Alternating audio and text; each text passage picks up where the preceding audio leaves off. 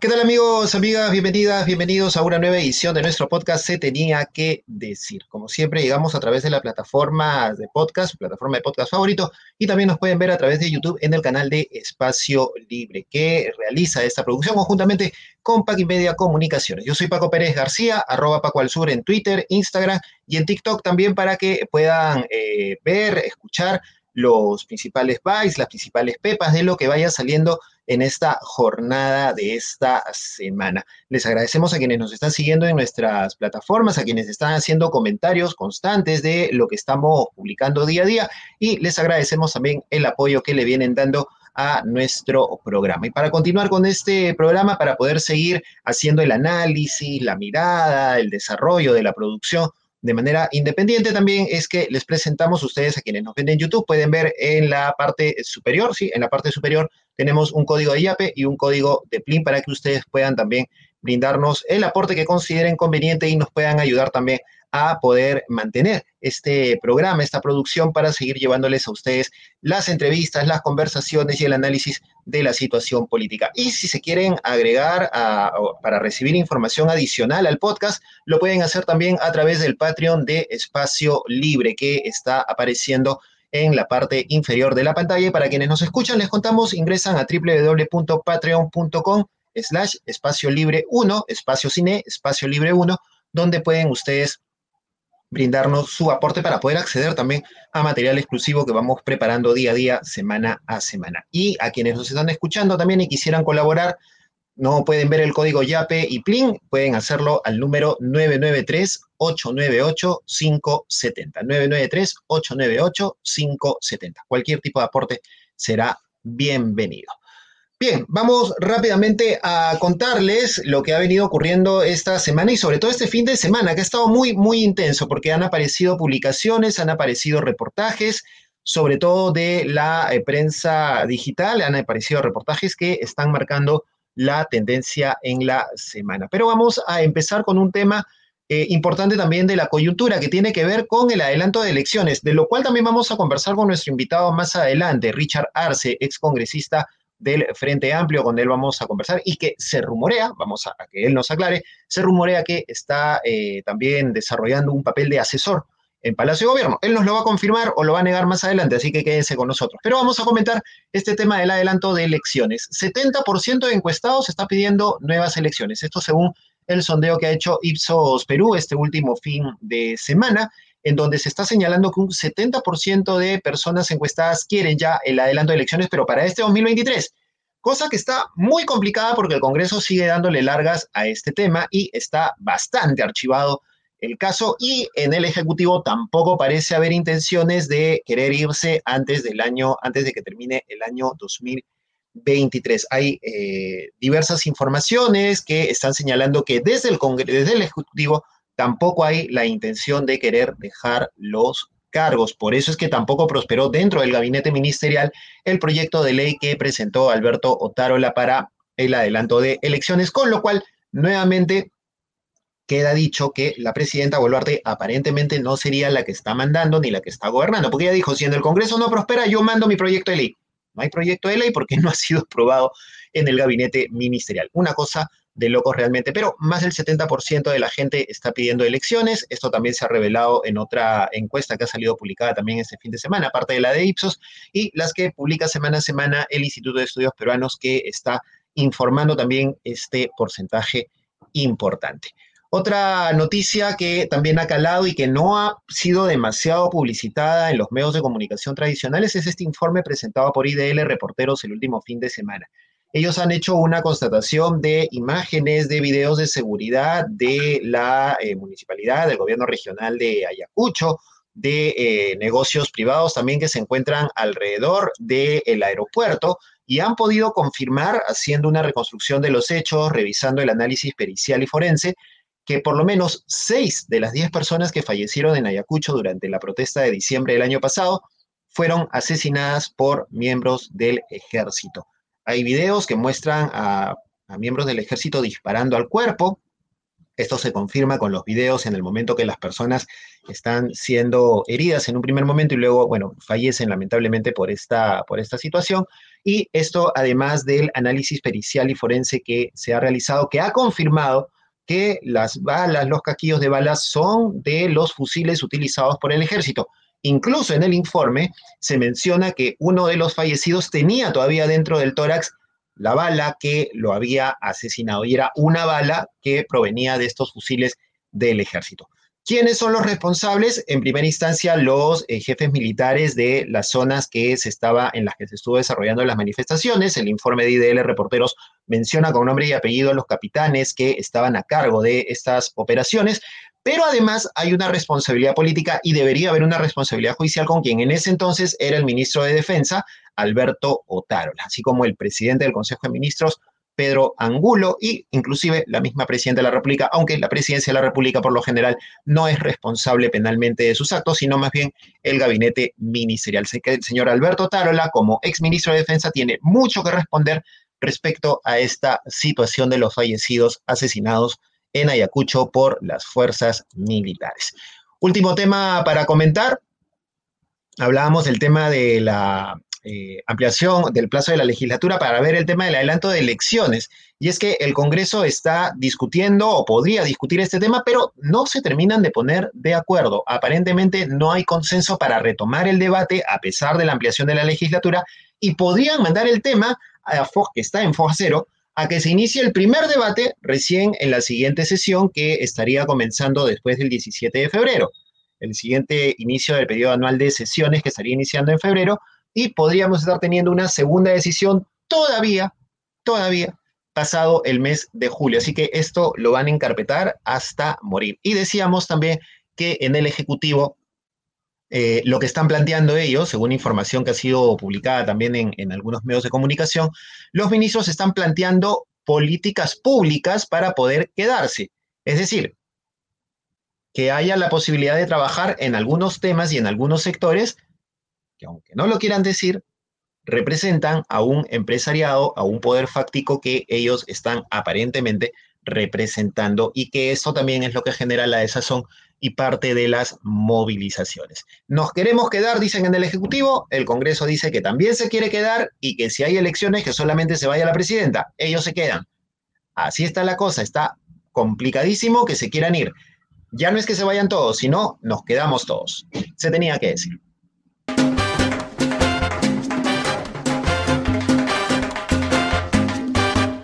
Continuamos aquí en Se tenía que decir y estamos ahora en nuestra sección Los Bytes para recordarle a quienes nos escuchan desde antes y contarle a quienes están sintonizando o escuchando por primera vez nuestro programa. Los bytes es el término que los periodistas le damos a los extractos de audio, de video que luego son utilizados en los informes, en las noticias y que por lo general recogen las principales declaraciones de diversos personajes o algunos sucesos que ocurren en la coyuntura. Y eso es lo que nosotros les traemos a continuación.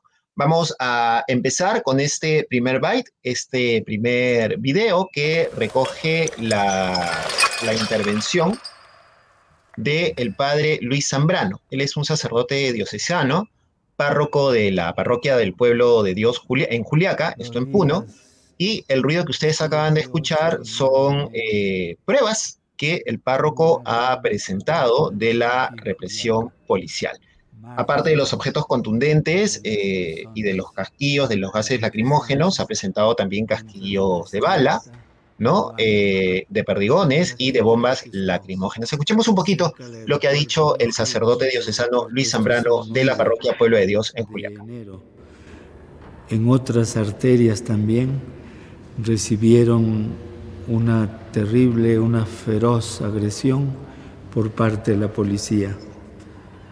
Posteriormente vinieron mamás, viudas, huérfanos, familiares de los asesinados y heridos, y por la confianza que tienen a la parroquia, trajeron un poquito de lo que pudieron recoger cuando hubo esta agresión. Por tierra, los policías tiraban bombas lacrimógenas.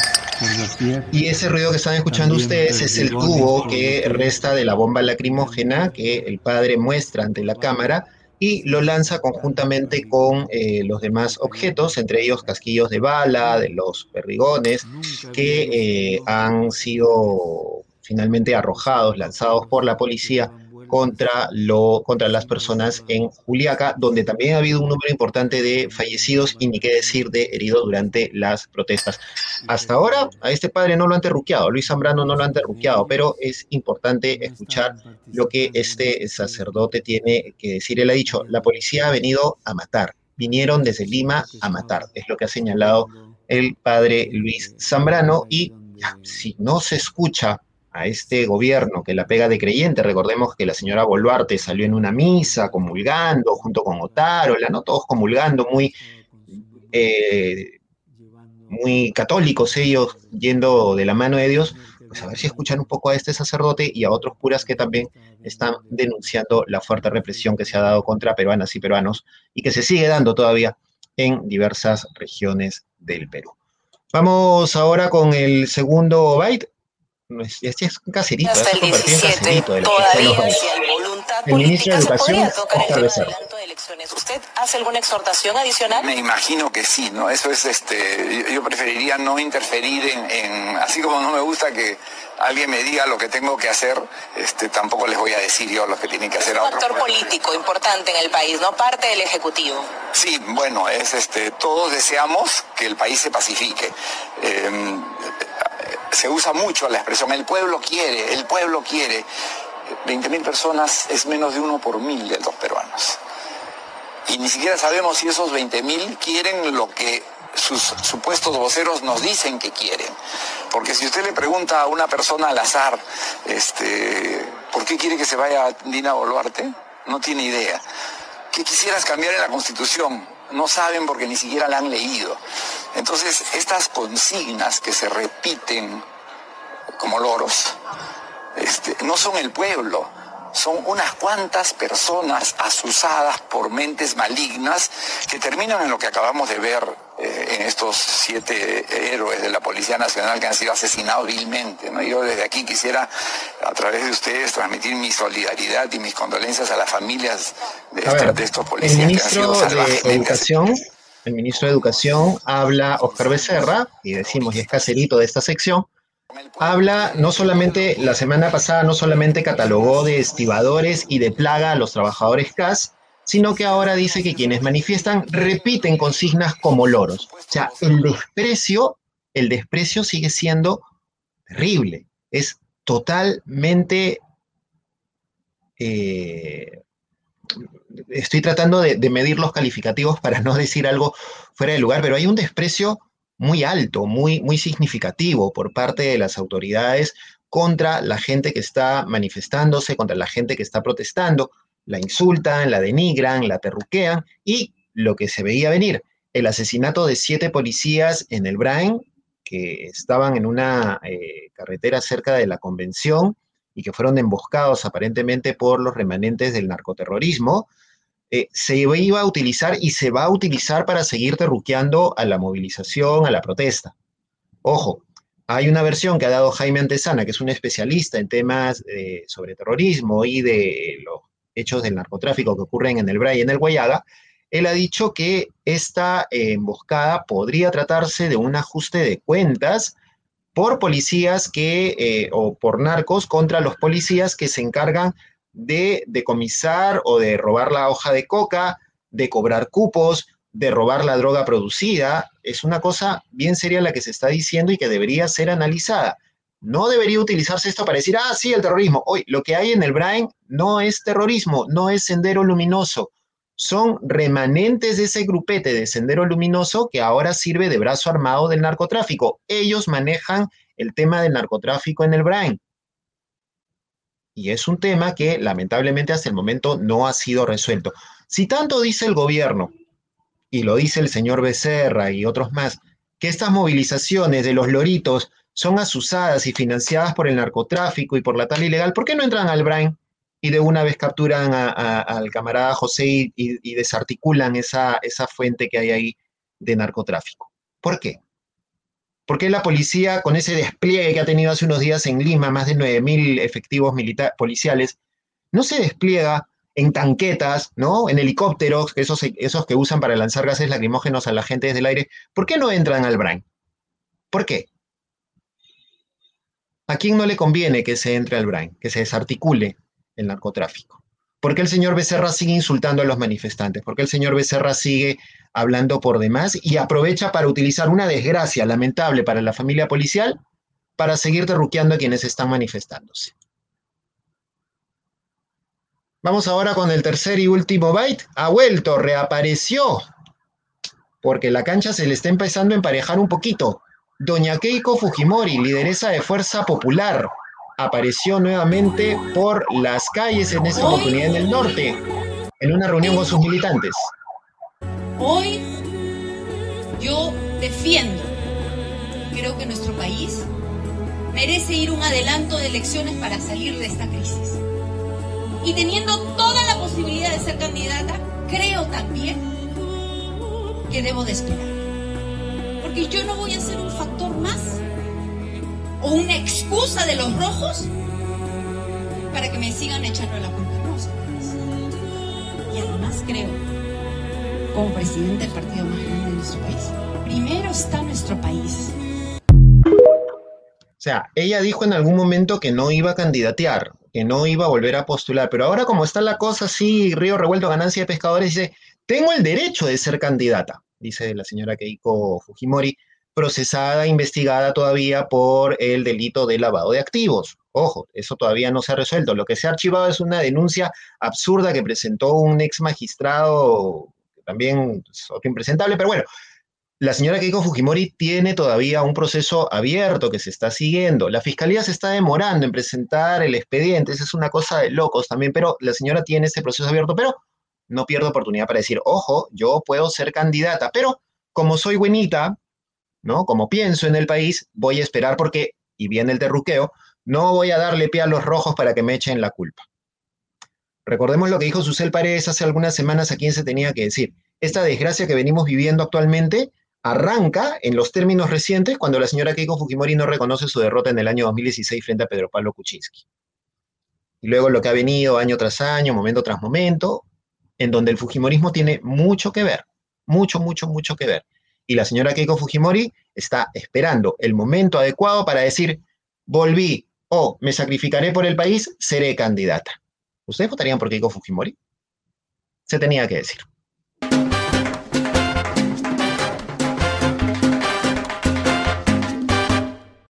Bien, continuamos aquí en nuestro podcast Se tenía que decir y estamos en esta oportunidad ya conectados con Richard Arce. Richard Arce ha sido congresista de la República, pertenecía a la bancada de Nuevo Perú y ahora eh, sigue todavía en medio de la situación eh, política, ya sea desde su posición como analista político y un poco comentando también las situaciones que se vienen dando en nuestro país actualmente. Eh, Richard, ¿qué tal? ¿Cómo le va? Bienvenido.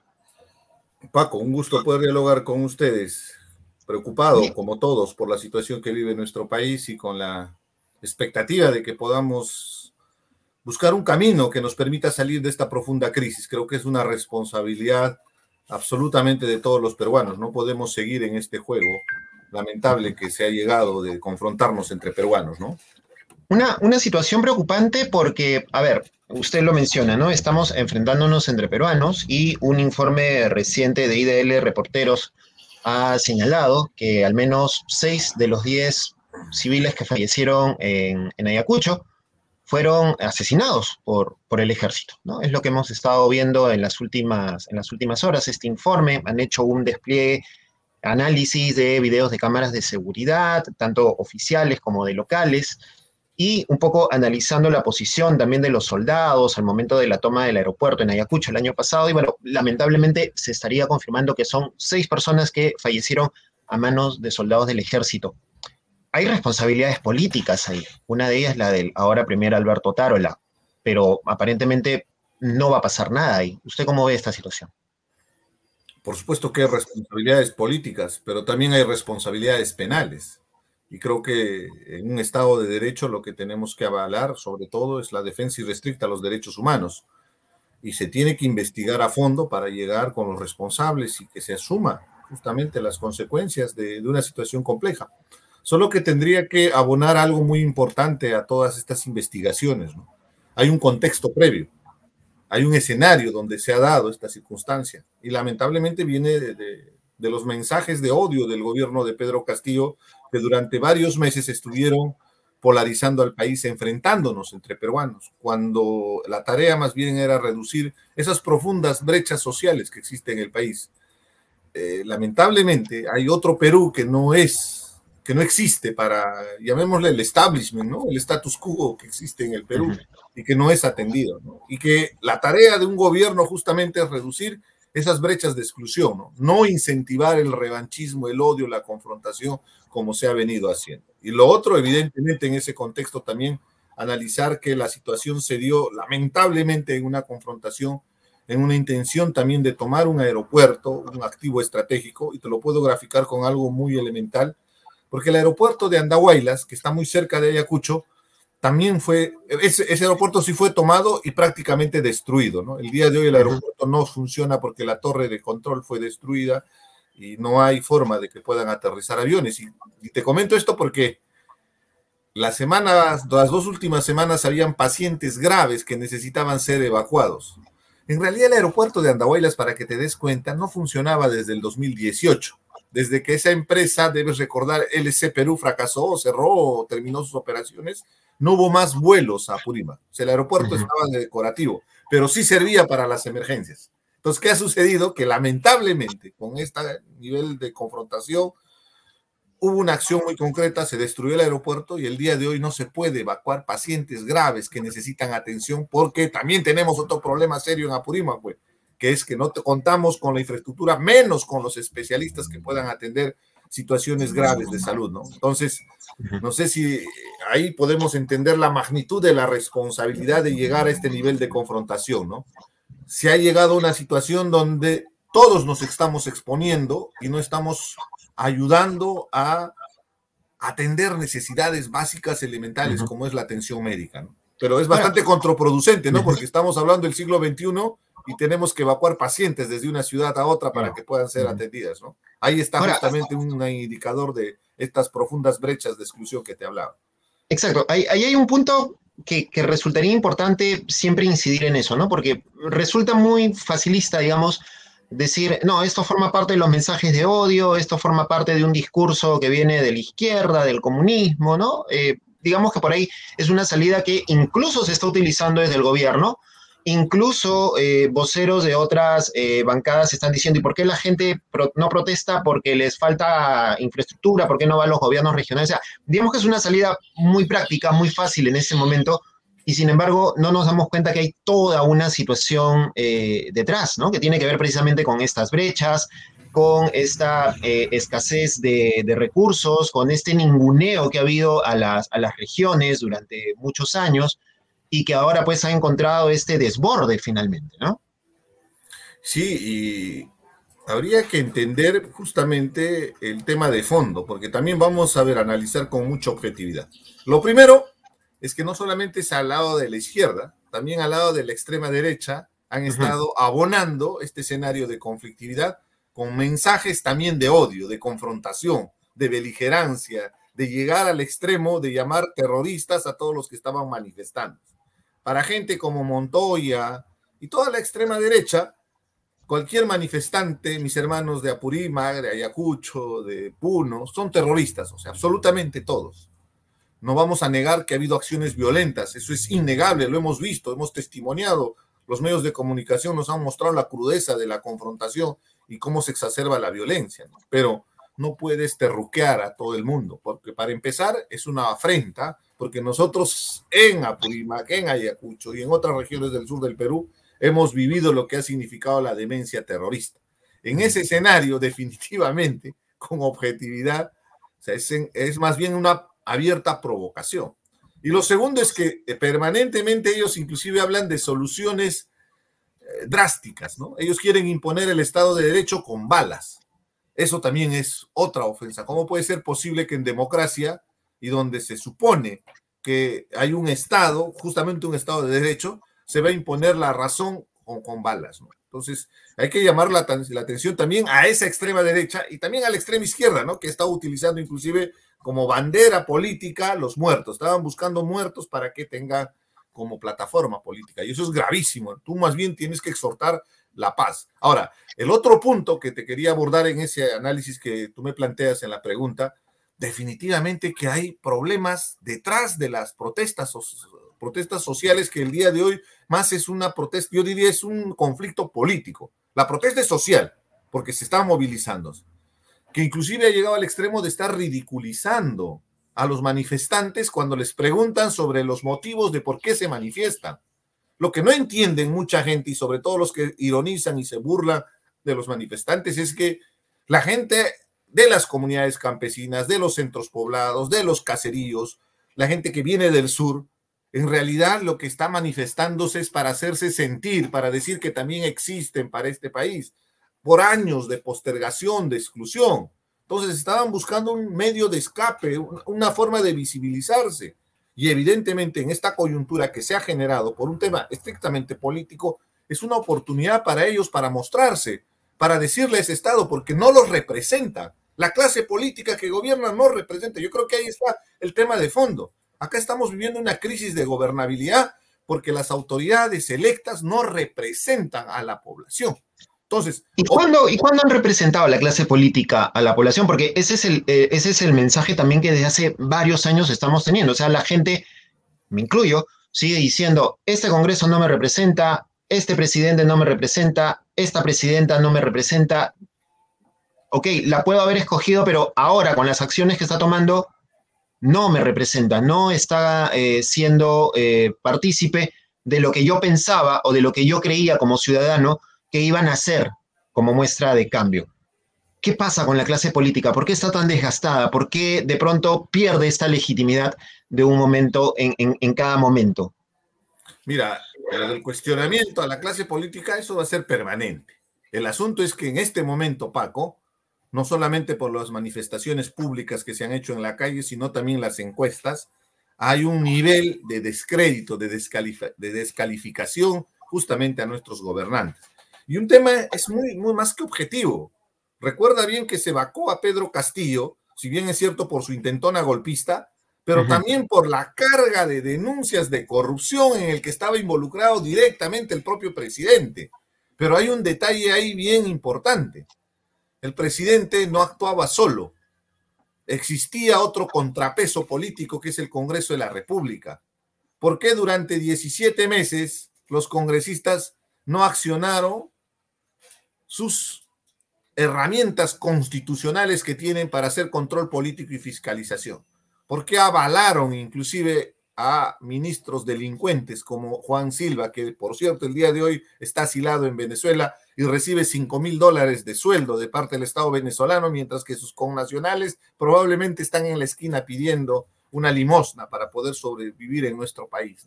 Entonces, Acá ha habido una corresponsabilidad, una componenda de parte también del Congreso. Por eso hay los niños, las niñas, los congresistas topos. Y fíjate la paradoja, ¿no? Vacaron a Castillo y ese día todavía salen en la foto festejando. ¿Qué festejaba el Congreso de la República si ellos no hicieron absolutamente nada? Si al final fue el propio Pedro Castillo que entregó su cabeza en una bandeja de plata al intentar hacer un golpe de Estado al mismo estilo de Alberto Fujimori. Ahora, cuando tú dices tienes razón, o sea, se, presta la generalización, pero habría que entender que se ha perdido la legitimidad. Muchas autoridades electas entienden que ganan la elección y ya tienen un cheque en blanco para hacer lo que se les venga en gana. No, señor. Acá, en democracia, cada autoridad día a día tiene que ganarse el respeto y sobre todo tiene que legitimar su, poder que tiene sobre el Estado porque vivimos en una democracia representativa, supuestamente, no representa. Entonces, cuando no, como tú lo acabas de graficar, cuando se genera ese sentimiento de que no nos representa, evidentemente se está perdiendo legitimidad. Pero también toquemos los temas de fondo, pues, ¿por qué no nos representa? Porque ahí ya te habrás dado cuenta de que hay un serio problema en nuestro sistema de representación, que es basado en función de los partidos políticos. ¿Y qué son los partidos políticos? No son más membresías que se ofertan al mejor postor. En otras palabras, son simplemente franquicias que se ofertan en cada elección, donde uno compra inclusive la candidatura. Ahí es donde inicia, pues ahí está el génesis, ahí está el origen de toda esta crisis política. O se generan cambios que hace que quienes están dentro de los partidos también se movilicen o, se muevan, ¿no? En el caso de usted, por ejemplo, terminó renunciando a, la agrupación Nuevo Perú, creo, porque también se dio todo este movimiento, esta cercanía con, con Cerrón, fue una de las causas. ¿Cómo, es, parte de la, es, parte de la, debilidad de las, de las organizaciones políticas, ¿no? O sea, hay unas cuestiones objetivas, hay cuestiones de principios. Si tú tienes unas banderas que enarbolas, como por ejemplo la lucha contra la corrupción y que ha sido tu principal soporte durante una gestión parlamentaria donde tratamos de construir el nuevo Perú, donde confrontábamos abiertamente la corrupción del Fujimorismo, inclusive con sus socios del APRA y todo lo que pretendían hacer con una mayoría absoluta en el Congreso, se toma una decisión unilateral por un sector del partido para hacer una alianza justamente con corruptos. Y no solamente era Vladimir Cerrón, era Gregorio Santos, debes recordar. Mm. Inclusive estaba también Yehude Simons. Entonces, en lo personal, yo soy leal a mis principios, soy leal a nuestro país.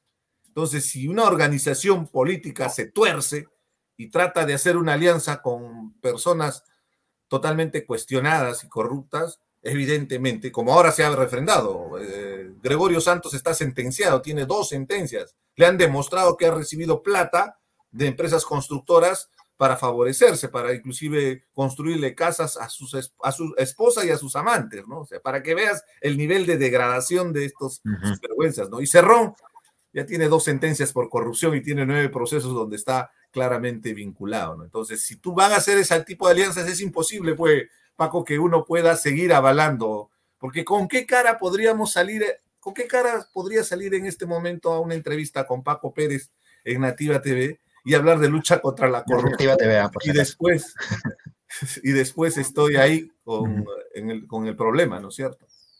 Ahora, en medio de este camino de, tratar de hacer política, de buscar que se, que se lleven voces distintas o que por lo menos en Palacio escuchen ¿Cuál es el papel que está cumpliendo Richard Arce? Porque en algún momento se conoció que usted visitó eh, Palacio de Gobierno junto con el abogado Luciano López para hablar con la presidenta Boluarte. Usted después salió a aclarar y dijo que se había logrado incluso que eh, hubiera algún tipo de apoyo para eh, Apurímac, ¿no? Para un tema de apoyo para la, la región, etcétera. Pero ¿cuál es el papel que está jugando Richard Arce en este momento? ¿Hay alguna cercanía con Palacio de Gobierno? ¿Está usted como asesor? o simplemente ah, va cuando en algún momento lo llaman o usted decide ir y lo reciben? ¿Cuál, cuál, es, cuál es el papel que está jugando Richard Arce en este, en este momento en aras de lo que venimos hablando hace un rato, ¿no? De, de hacer política. Y transparencia sobre todo, ¿no? Porque para empezar lo estoy haciendo en mi función de ciudadano. Como ciudadano, si vemos un problema de esta naturaleza, más aún en mi condición de político, ¿no? Es importante que podamos contribuir desde la esquina que nos ubiquemos porque muy fácil es estar en el Twitter, estar en las redes sociales y de repente tener miles de likes ahí con un comentario, pero si podemos contribuir y ante una gentil invitación de la presidenta, y lo digo gentil porque generalmente la gente que está en el poder solo escucha a la gente de su entorno, nos permitió conversar con la presidenta y exponerle justamente esta situación que tiene, guarda mucha correlación con todo lo que estamos hablando el día de hoy hablar claro y directo sobre nuestra percepción de lo que está aconteciendo. Ahora, esos son posiciones que podemos expresarlo, son opiniones. Al no ser funcionario público, al no tener un cargo, no soy asesor de nada, menos que sea por una contraprestación económica, eso también que quede claro porque se pretende descalificar. Todo el mundo cree que el hecho de tratar de colaborar siempre es a cambio de algo, no. Somos peruanos y tenemos que hacer patria y tratar de apoyar al país. Y evidentemente se plantean propuestas, si la toman en cuenta, bien, pero también están en su facultad de no tomarlas en cuenta. ¿no? ¿Pero hay una colaboración frecuente o solamente fue esa, esa visita? Fue absolutamente transparente porque ahí está el registro de la asistencia, de la hora que se ingresó. Inclusive hay un detalle muy importante, hablan de cuatro horas, pero habría que recordar para entrar a Palacio siquiera dos horas te vas a demorar en ingresar porque hay todo un protocolo de seguridad que tienes que someterte porque es parte de la seguridad de Estado, ¿no? Y los protocolos que hay dentro de Palacio de Gobierno, ¿no? Entonces, objetivamente, mi responsabilidad como político, como ciudadano, es de aportar. Ahora, eso genera en este escenario de polarización, por supuesto, todo tipo de apreciaciones y sobre todo de parte de los adversarios políticos la descalificación, ¿no? Y también yo entiendo, muchos medios de comunicación, cualquier periodista va a querer tener información de los detalles de esa reunión, pero hay un tema ético de por medio, más allá del interés público tampoco voy a salir a un medio a estar explicando con lujo de detalles qué se trató en la reunión, porque hay un tema de respeto, hay un tema ético, ¿no? De una reunión que fue absolutamente transparente y creo que en eso creo que vamos a coincidir en el sentido de que esto no fue zarratea, pues. Acá fuimos en una hora, se tiene la hora de, ingreso, la hora de salida, inclusive lo anuncié en el Twitter cuando tuve la gentil invitación. Yo lo llamo gentil, te vuelvo a repetir por ese hecho. Ahora, en esta situación, Paco, creo que es una responsabilidad de todos tratar de buscar algún mecanismo que nos ayude a salir de esta profunda crisis. Y yo creo que ese mecanismo y ese objetivo se llama la paz social. Ese es el gran objetivo, la gran cruzada en el que tenemos que estar involucrados todos, ¿no? ¿Ha vuelto a Palacio? ¿La colaboración es frecuente o solamente ha sido esa visita nada más? Han sido de esas visitas puntuales que se han mencionado, ¿no? Ahí está, ha sido hace dos semanas, tres semanas, si es que no me equivoco. Correcto, correcto. Un poco para ir eh, cerrando, señor Arce, ¿cómo vislumbra el futuro cercano? El Congreso está encarpetando el adelanto de elecciones, la presidenta no tiene tampoco la intención de renunciar, el gabinete con un premier sólido, duro, tampoco pretende generar algún tipo de paso al costado. ¿Qué nos espera teniendo a las Fuerzas Armadas y a la policía disparando a diestra y siniestra? ¿Qué nos espera para los próximos días? ¿O qué futuro, qué solución cercana podría haber?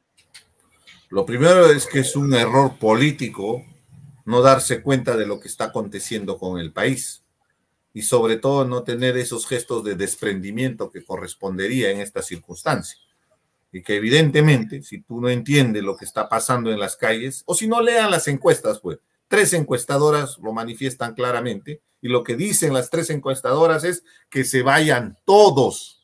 El asunto es, ¿cómo se van todos? La fórmula es una reforma constitucional de adelanto de elecciones. Ahora, estamos frente a una pared, y una pared muy dura, donde el Congreso de la República ya nos ha demostrado durante más de una semana con mil y un argumentos que solamente fueron pretextos que no quieren irse del Congreso de la República. Si han logrado por fin un consenso en el Congreso el día de hoy, es que no quieren irse y le van a buscar la sin razón, porque no les importa lo que pasa con el país. Se ha llegado a tal nivel de desprecio con lo que viene aconteciendo, la cantidad de víctimas, de familias enlutadas, debería enrostrarles la responsabilidad histórica que tiene para hacer el adelanto de elecciones. No lo, no lo quieren hacer. Frente a ese escenario, y yo lo dije ya en otro medio, evidentemente el Ejecutivo tiene un rol muy activo porque tiene poder. Y eso fue lo que en realidad se planteó, ¿no? Que la presidenta podría cuestionar a ese Congreso, pero utilizando la renuncia como procedimiento para que se dé el adelanto de elecciones. Porque, ojo, Paco, tenemos que promover un adelanto de elecciones, pero que sea un proceso ordenado, porque también vas a la calle y en la calle te dice, oye, ahorita que renuncie la presidenta, que ahorita se cierre el Congreso. La pregunta es, ¿y, quién va a gobernar? O sea, tampoco podemos dejar el país al garete. Tenemos una responsabilidad frente a lo que acontece. Hemos visto el fin de semana lo que significa el narcoterrorismo, ¿no? La salvajada que han hecho de matar a los policías de la manera más cruel, eh, 107 policías en el RAE. Se requieren medidas y decisiones políticas. Y evidentemente para eso se requiere una conducción. ¿Y eso quién lo tiene? Los que están ahora en el poder constitucionalmente. Ojo con ese detalle, ¿ah? porque es muy importante. Dina Boluarte era parte de la plancha presidencial de Pedro Castillo. Ha habido una sucesión constitucional renuncia la señora Boluarte en un escenario hipotético y asume el señor Williams. Es así de simple. Aunque en la calle dicen, no, que se pongan de acuerdo en el Congreso y por consenso que pongan a un nuevo presidente. ¿Tú crees objetivamente, Paco, que ese Congreso irresponsable, que no quiere saber nada con lo que está sufriendo el país, en un momento así que tengan que decidir para poner a un presidente, se van a poner de acuerdo? Si ni siquiera se han puesto de acuerdo para el adelanto de elecciones y han buscado mil pretextos, tanto la extrema izquierda, la extrema derecha, van a tener la capacidad, el desprendimiento de elegir.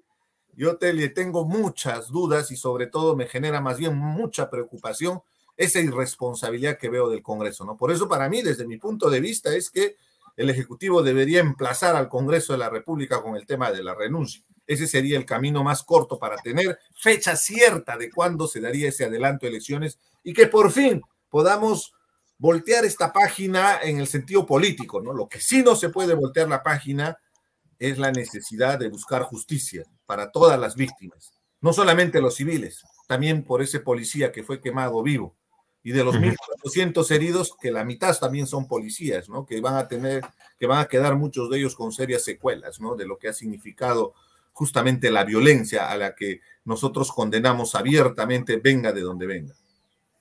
Muy bien.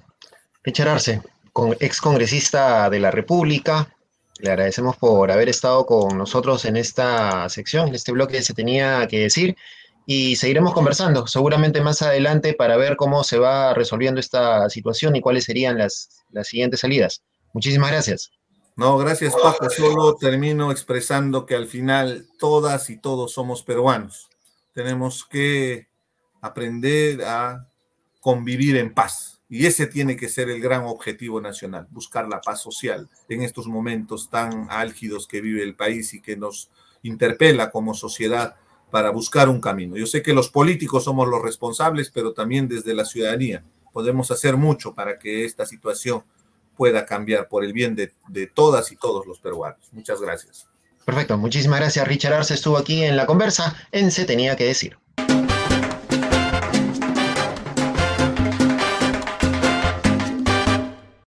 Y bien, continuamos con nuestro podcast Se tenía que decir y estamos en nuestra sección Pese a todo positivo.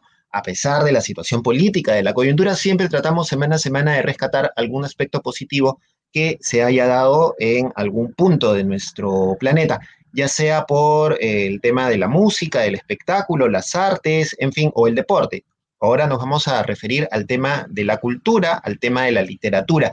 Y es que eh, uno puede estar de acuerdo o no con Mario Vargas Llosa, puede estar en desacuerdo totalmente con sus posiciones políticas, pero no se puede negar que hoy por hoy es el escritor, el literato peruano más reconocido y con mayores logros en la historia reciente de nuestro país. Premio Nobel de Literatura y recientemente integrante de la Academia Francesa.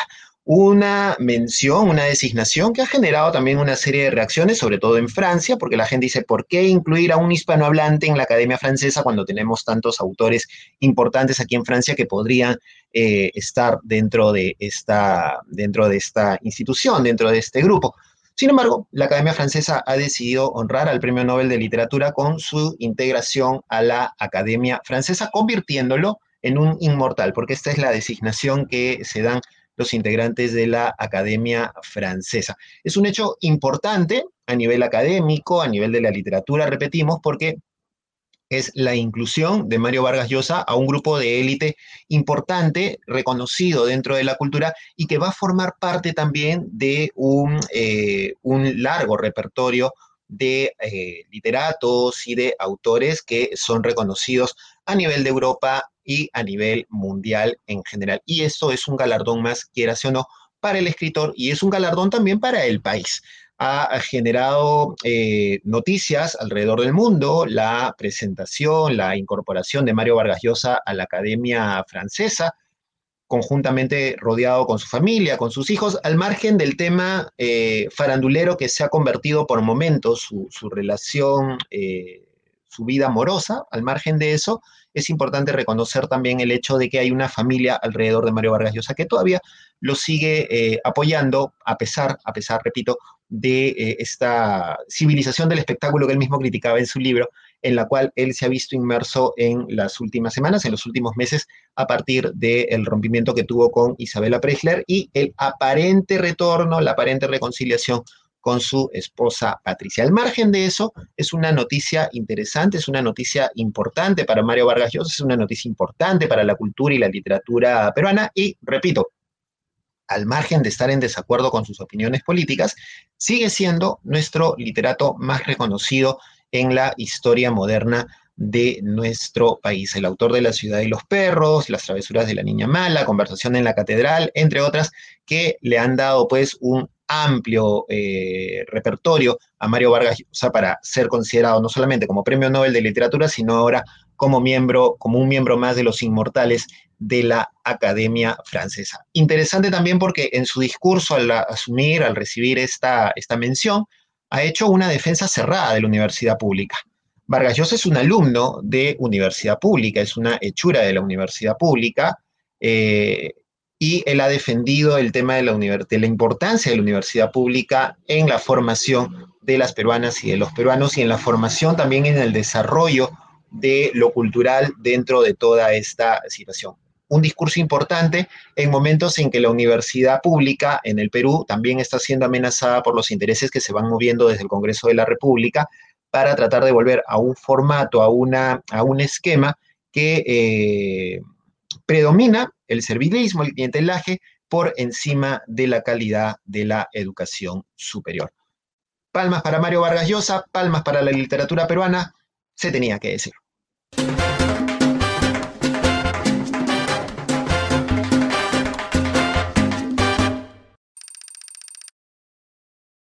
Y bien, llegamos al final de nuestro podcast. Se tenía que decirles, agradecemos enormemente a quienes nos escuchan semana a semana a través de Spotify o de su plataforma favorita de podcast y a quienes nos siguen también a través del YouTube de Espacio Libre. Recuerden que estamos abriendo nuestras cuentas eh, en Plin y en Yape al número celular 993-898-570 para recibir sus aportes si ustedes consideran conveniente apoyar a esta causa, apoyar a esta producción y a futuros trabajos que podamos realizar más adelante entre Espacio Libre y Paquimedia Comunicaciones. Y aquí abajo, a quienes nos están viendo en YouTube también, aparece la dirección de Patreon para que puedan suscribirse y eh, por un pequeño aporte obtener también información exclusiva y adelantada de lo que venimos realizando y los informes también que se van publicando día a día, semana a semana en Espacio Libre. Nos pueden encontrar en Patreon como Espacio Libre 1, espacio sin E, 1 en números, Espacio Libre 1, ahí nos pueden encontrar y pueden eh, brindarnos su apoyo y su respaldo. Yo soy Paco Pérez García, arroba Paco al Sur, en Twitter, en Instagram y en TikTok nos encuentran con los resúmenes de estas entrevistas, de las conversaciones y con noticias también que vamos sacando día a día y semana a semana. Nos encontramos la próxima semana en una nueva edición de Se tenía que decir. Muchas gracias por estar con nosotros. Chao.